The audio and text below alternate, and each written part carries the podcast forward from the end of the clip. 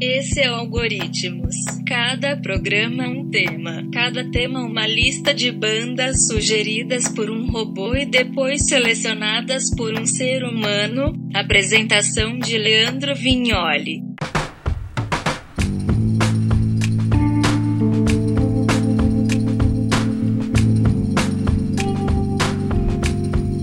Isso aí, muito bem-vindo. Esse é o Algoritmos de número 3, programa sempre com um tema em especial, falando aí dos mesmos tipos de bandas que vão sendo me recomendadas pelos algoritmos do Spotify, seja lá naquela playlist das descobertas da semana, outras playlists que eu acabo ouvindo, vou ouvindo sempre música do mesmo gênero, então com isso os algoritmos vão me recomendando, me encaminhando para bandas que eu já conhecia, às vezes não uma miscelânea que eu faço essa curadoria e depois trago aqui para vocês. Nessa terceira edição a gente vai tratar de rock psicodélico eletrônico. Álbum número 1. Cococo, Angola.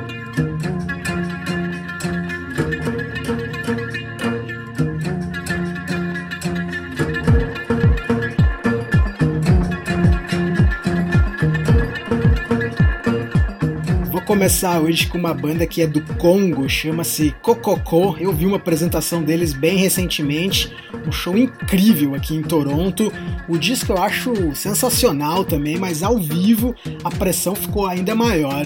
Cococó aí não dá para dizer que o que eles fazem é afrobeat, embora tenha os elementos todos africanos, é claro mas a ideia dos caras é fazer música de festa, né? música de fato eletrônica, techno, seja lá a vertente eletrônica que você queira pensar nesse momento, só que repaginada com vários instrumentos orgânicos. Todos os instrumentos dos caras, a bateria, a guitarra e o baixo, são feitos a partir de lixo, né? Latinhas de metal, latinhas de plástico, as próprias cordas do que não é uma guitarra exatamente, né? Mas funciona como se fosse uma guitarra.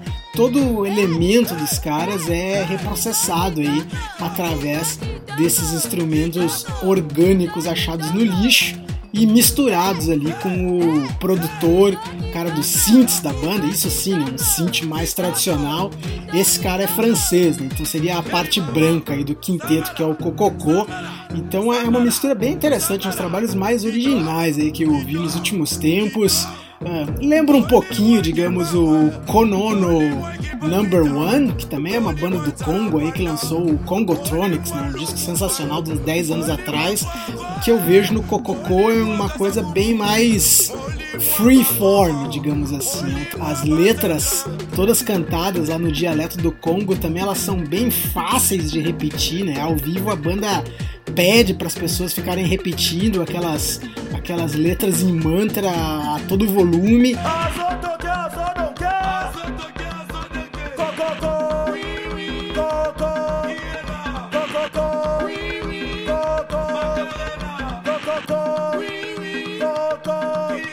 Como eu disse, né, eu, apesar de gostar do disco ao vivo, eu achei ainda mais interessante, assim, por essa fusão, assim, de eletrônico com orgânico, a própria bateria soa bem mais alta e bem mais viva uh, no, no, no, show do que propriamente no disco. No disco a gente consegue ver mais cada um dos instrumentos propriamente dito e principalmente a parte do sintetizador. Mas ao vivo a gente consegue ver com mais clarividência a parte orgânica da banda. O disco também é muito bacana, né? como eu já falei aí para alguns amigos meus. É um tremendo de um esculacho esse disco do Cococô tem que ser ouvido.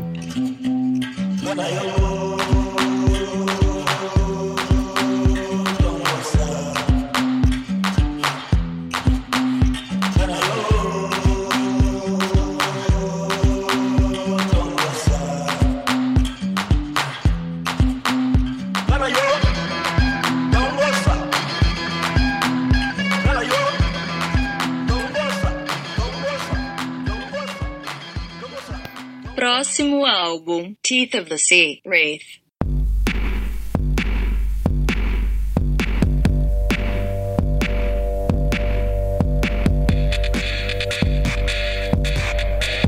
Vamos até Londres agora com uma banda que já tá na real no seu quinto disco, mas eu vim conhecer só nesse ano de agora Acho que foi através de uma playlist do Quietus, que é um desses sites aí de música realmente bem experimental e bem AT. É o caso desse trio aí, né? Eles fazem uma música eletrônica bem densa, bem cheia de elementos cinemáticos, né? Parece que você entra num túnel de viagem espacial e essa é a trilha sonora te carrega até lá. Parece um pouco, digamos, uma versão bem mais eletrônica do Nine Inch Nails, digamos assim, né? Porque a banda usa também de alguns elementos uh, mais orgânicos, né? Como a guitarra, principalmente, mais em forma de camadas e texturas, né? Não usa guitarra para fazer nenhum riff ou para fazer realmente melodias, né? Realmente usa para fazer mais texturas, é por isso que me remete um pouco à sonoridade do Night Nails, como se fosse um grande uh, primo bastardo do Night Nails, digamos assim, né? A banda também não tem vocais, então é tudo muito instrumental. Essa música, por exemplo, de fundo é a que está abrindo o disco. Obviamente eu não sou entendedor de beats eletrônicos, né? O nome específico de cada um, mas é bem evidente que essa música aí que se chama I Rather Jack, ela tem exatamente aquela mesma batida, aquela mesma melodia e sonoridade da música Idiotech do Radiohead do álbum Kid A.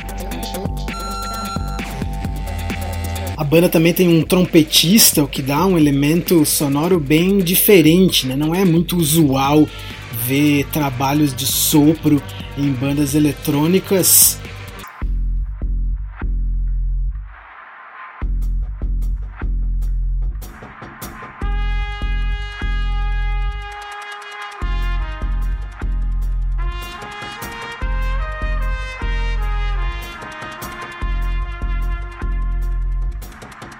Então não é exatamente aquele trabalho muito fácil de se ouvir, né? É disco bem experimental mesmo. Se você quiser uma audição mais completa, requer uh, fones de ouvido, então não dá para ter muita dispersão, né? Não é o tipo de álbum que você vai ouvir de background enquanto você escreve textos ou faz alguma outra coisa na internet.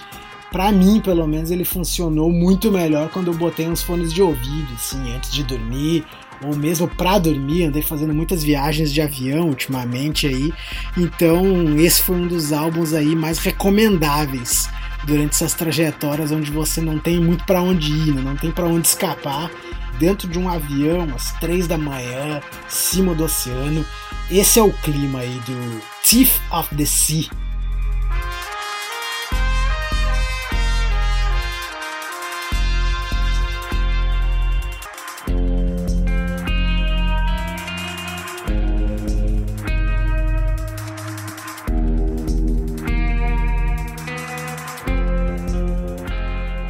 Próximo álbum: Gum Takes Tooth, Arrow.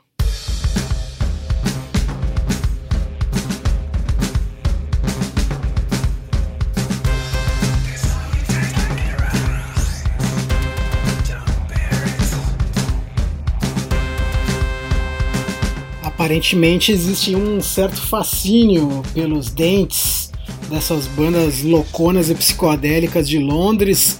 A anterior era os dentes do mar, essa aqui são os chiclete faz cair os dentes, é uma dupla. E ao contrário da outra banda também, eles fazem um som um pouco mais tradicional, embora ainda bastante arte. É um baterista e um cara ali nos elementos eletrônicos então a bateria dá aquele clima mais orgânico para a banda, né? As músicas são bem revoltas no trabalho de bateria, então as influências mais diretas é o kraut rock e também, digamos que uma banda mais evidente, pelo menos para mim, assim que você escuta o trabalho desses dois caras aí, seria o Battles. É bem centrado nesses dois caras e é meio difícil dizer exatamente o que, que eles fazem, até a descrição no site de Bandcamp deles é algo bem bizarro. Vou até ler aqui, né? Tá em inglês, mas eu vou tentar traduzir em português ao mesmo tempo. Seriam dois caras ah, fazendo de tudo à procura do mais que porra é essa de sons e arranjos, riffs e psicodelia pancultural. Essa é parte da descrição que os dois carinhas fidelidão ao seu próprio som e diria que é bem por aí mesmo, né? É uma viagem completa, assim, é como você entrar num buraco e passar por um túnel para chegar no outro lado da cidade, tudo por debaixo da terra. Seria essa analogia aí que eu faria pro trabalho do Gun Takes Tooth muitas baterias circulares, né? Muitas baterias ritmo, no caso, né? Ela que faz o verdadeiro riff do som e o cara lá dos sintetizadores uh, enlouquecendo em cima, né? Fazendo o trabalho solo.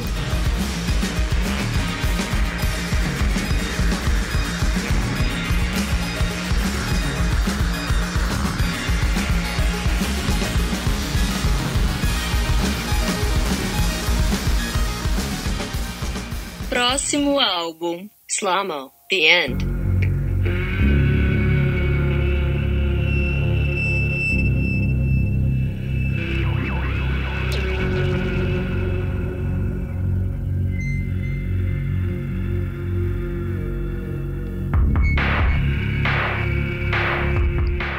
Minha colega aqui de programa, a Guga, não soube dizer exatamente o nome porque é bem complicadinho mesmo. É Shlomo o nome desse carinha aí é a alcunha do Henry Loffer. Ele é de Los Angeles, produtor bem conhecido aí do chamado hip hop mais experimental. Esse aí é um dos discos que eu mais gostei desse ano de 2019. Foi chegando de mansinho, mas é um daqueles discos que eu ouço várias vezes ao longo do ano. Eu falo muito de viagens de ônibus, de metrô, porque é onde eu mais acabo escutando música, é onde eu acabo mais absorvendo música para sair um pouco de todo o caos que eu tô vendo ao redor. E o trabalho desse cara faz. E o trabalho, esse disco aí faz um trabalho muito bem feito, porque é um, é um disco muito calmo, é um disco praticamente totalmente cinemático, as batidas do Shlomo são incríveis.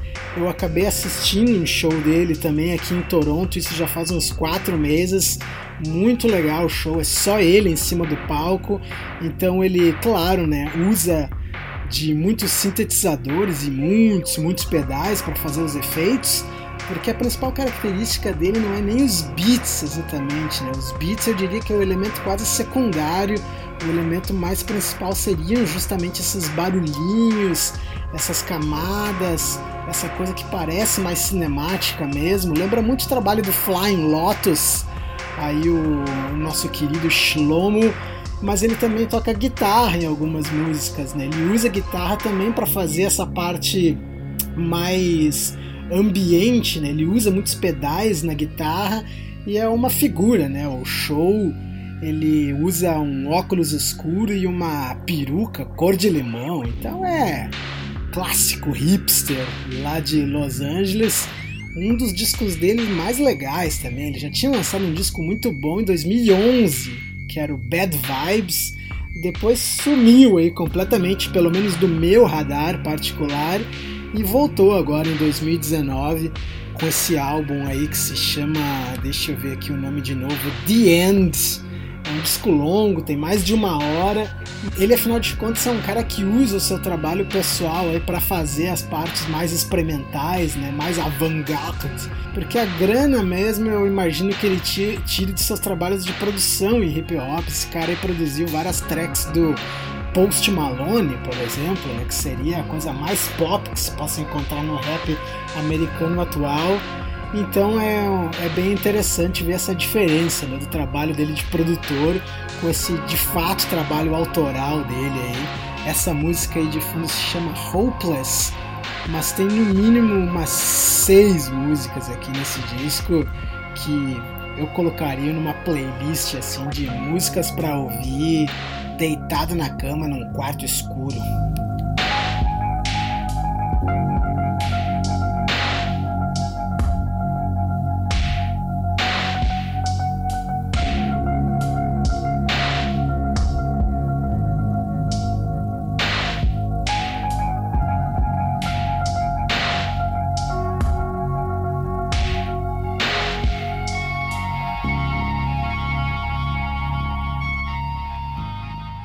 Próximo álbum. The comet is coming. Trust in the life force of deep mystery.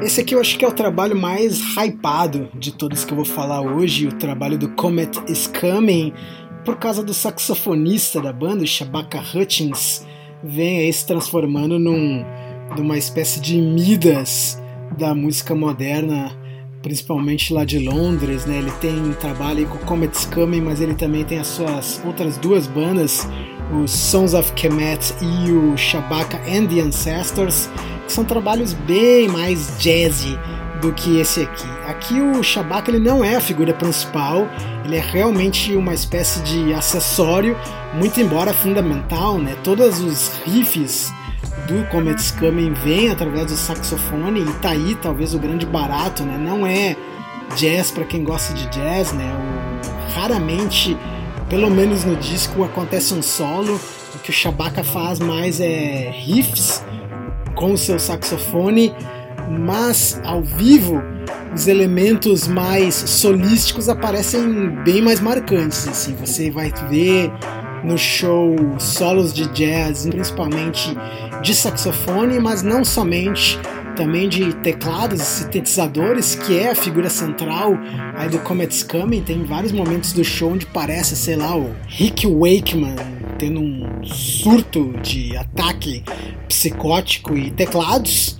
E tem até, veja se não, solos de bateria também. Então os três elementos ali funcionam muito bem em conjunto. É só bateria, teclados e saxofone. Esse é o segundo disco deles, que é bem mais, digamos, psicodélico ou cheio de elementos místicos do que o primeiro.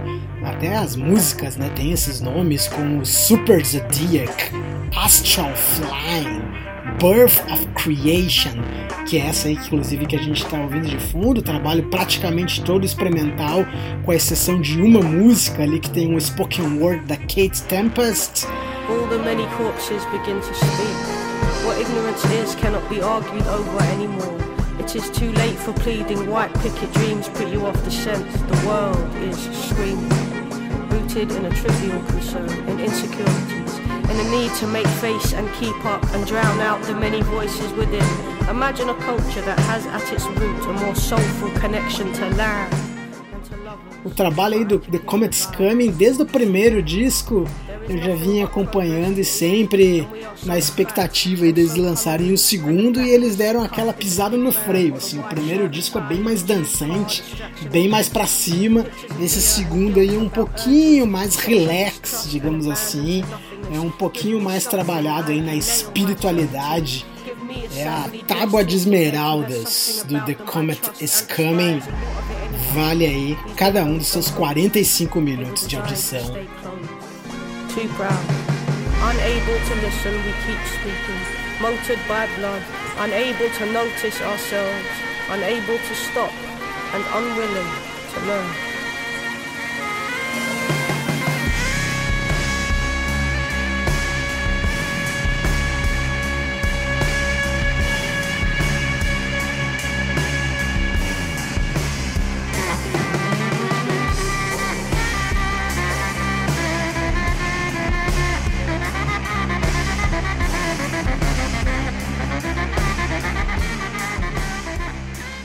Próximo álbum. Snapped ankles. Stunning luxury.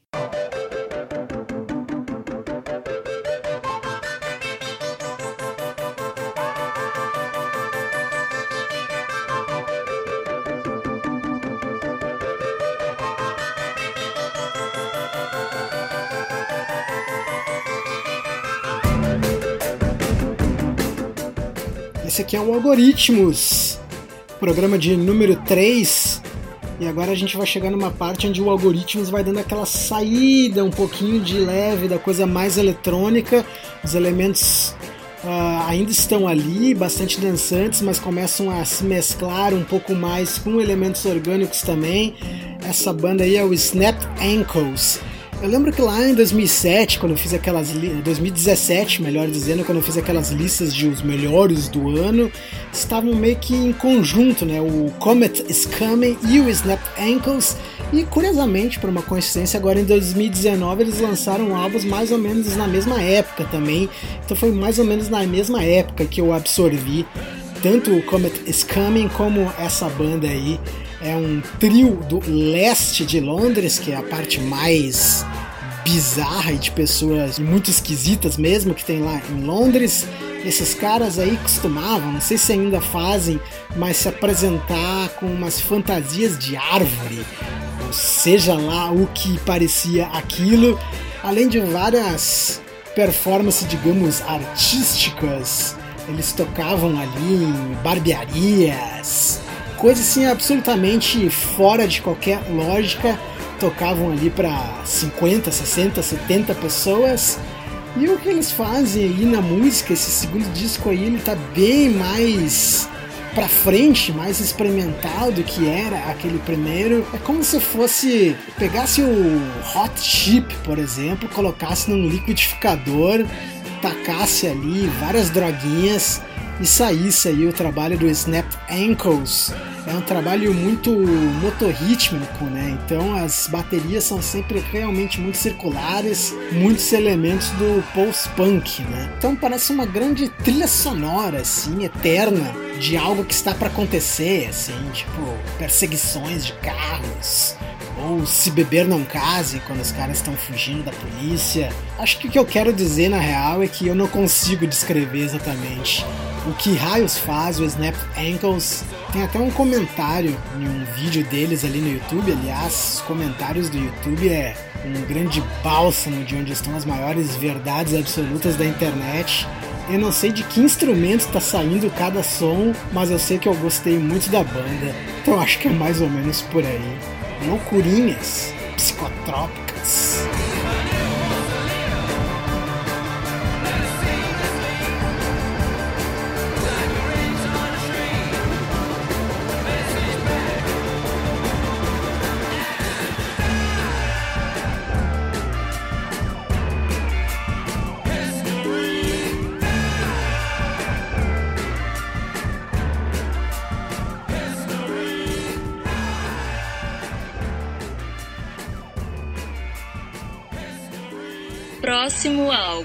Fat White Family, Surfs Up.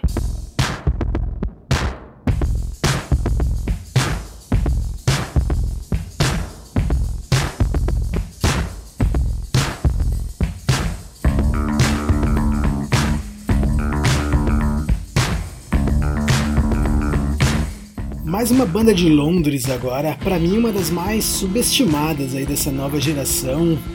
Fat White Family está lançando o seu terceiro disco, mas o primeiro para uma gravadora um pouco maior, independente também, é Domino Records, que é a mesma do Arctic Monkeys e do Franz Ferdinand, embora aí o Fat White Family vá para um completamente outro espectro da força, né? Uma banda bem mais arte, bem mais experimental, digamos assim. E os outros dois trabalhos eram ainda mais, era bem mais focado no pós-punk do The Wire, do PIL esse trabalho novo, digamos que seja assim, mais acessível, longe ainda de ser pop, mas bem mais influências, pelo menos do que eu consigo imaginar, do glam rock do Mark Bolan e T-Rex, principalmente por causa do baixo e da bateria, que são bem mais swingados nesse disco do que era anteriormente. Até por isso dá para tirar alguma espécie de influência do, da disco music também. E na parte mais psicodélica, um pouquinho de Flaming Lips. Não tanto aquele Flaming Lips mais viajandão, mas aquele Flaming Lips um pouco mais direto ao ponto. Fat White Family aí são os caras do sul de Londres, né? Que é um bairro ali bem cheio de figuras estranhas, né? Bairro de brechós. Inclusive os integrantes aí do Fat White Family parece que acabaram de roubar todas as roupas do Salvation Army o guitarrista da banda não tem o dente frontal, por exemplo, né? Esse tipo de gente que a gente está falando aqui, né? E o vocalista, né, que é o líder letrista da banda também, é um sujeito aí uh, com algumas entrevistas bem iconoclastas, né? A banda já fez algumas músicas sobre Hitler, sobre Goebbels. Nesse disco novo tem uma música sobre o ditador da Coreia do Norte, não exatamente porque eles gostam de tudo isso, mas segundo o letrista e o vocalista aí da banda, é porque não há limites, né? Para ele não há fronteiras daquilo que possa ser falado, cantado ou imaginado na cabeça dele. Aquela velha linha tênue da fronteira entre a liberdade de expressão e o choque gratuito. Banda costumava fazer várias apresentações bem malucas, né? O vocalista pelado, a banda aí jogando fezes para cima. Não fazem mais esse tipo de coisa, né? Até porque hoje em dia eles são um tipo de banda que se apresenta no Glastonbury, mas ainda assim, só pra elemento de contraste, eles não são exatamente o Arctic Monkeys, né? Aquela banda para a juventude roqueira.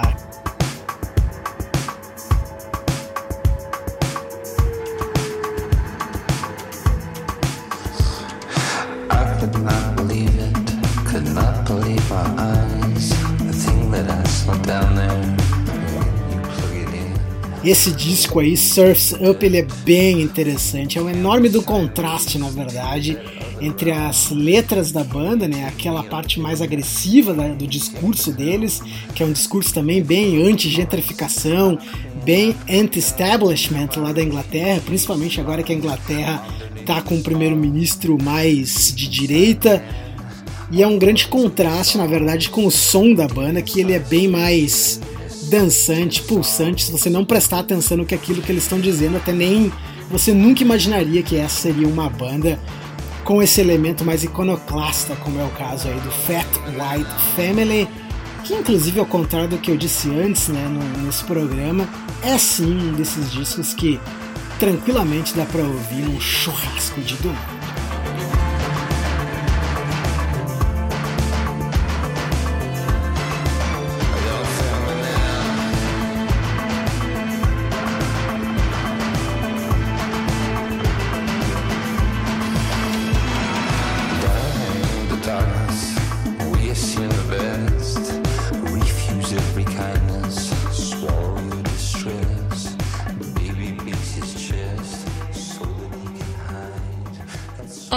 Pessoal, esse é o último álbum de hoje. Beak, Life Goes On. Se compra colchones, tambores, refrigeradores, estufas, lavadoras, microondas o algo de fierro viejo que vendan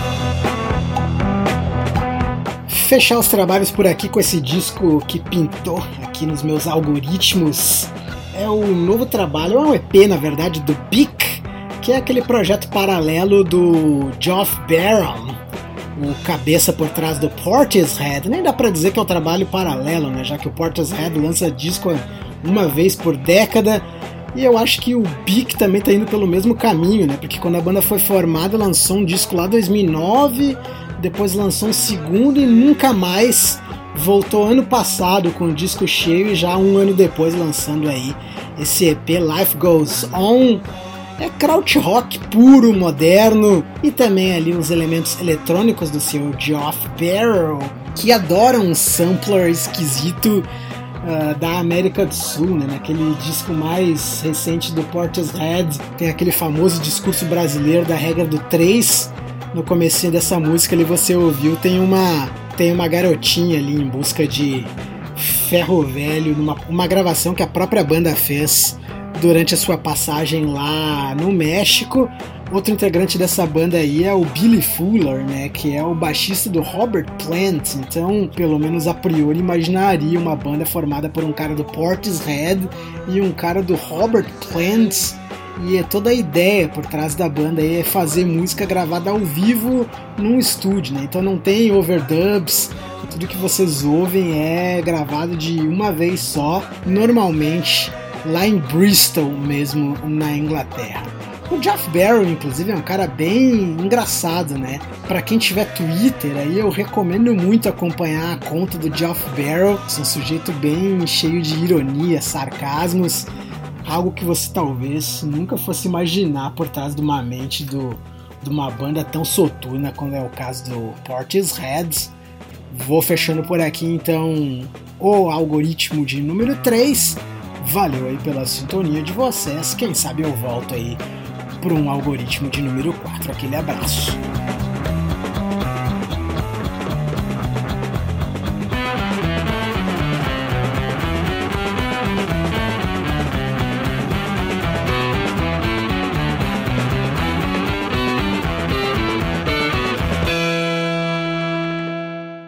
Esse foi o Algoritmos. Obrigado pela sintonia. Até o próximo programa.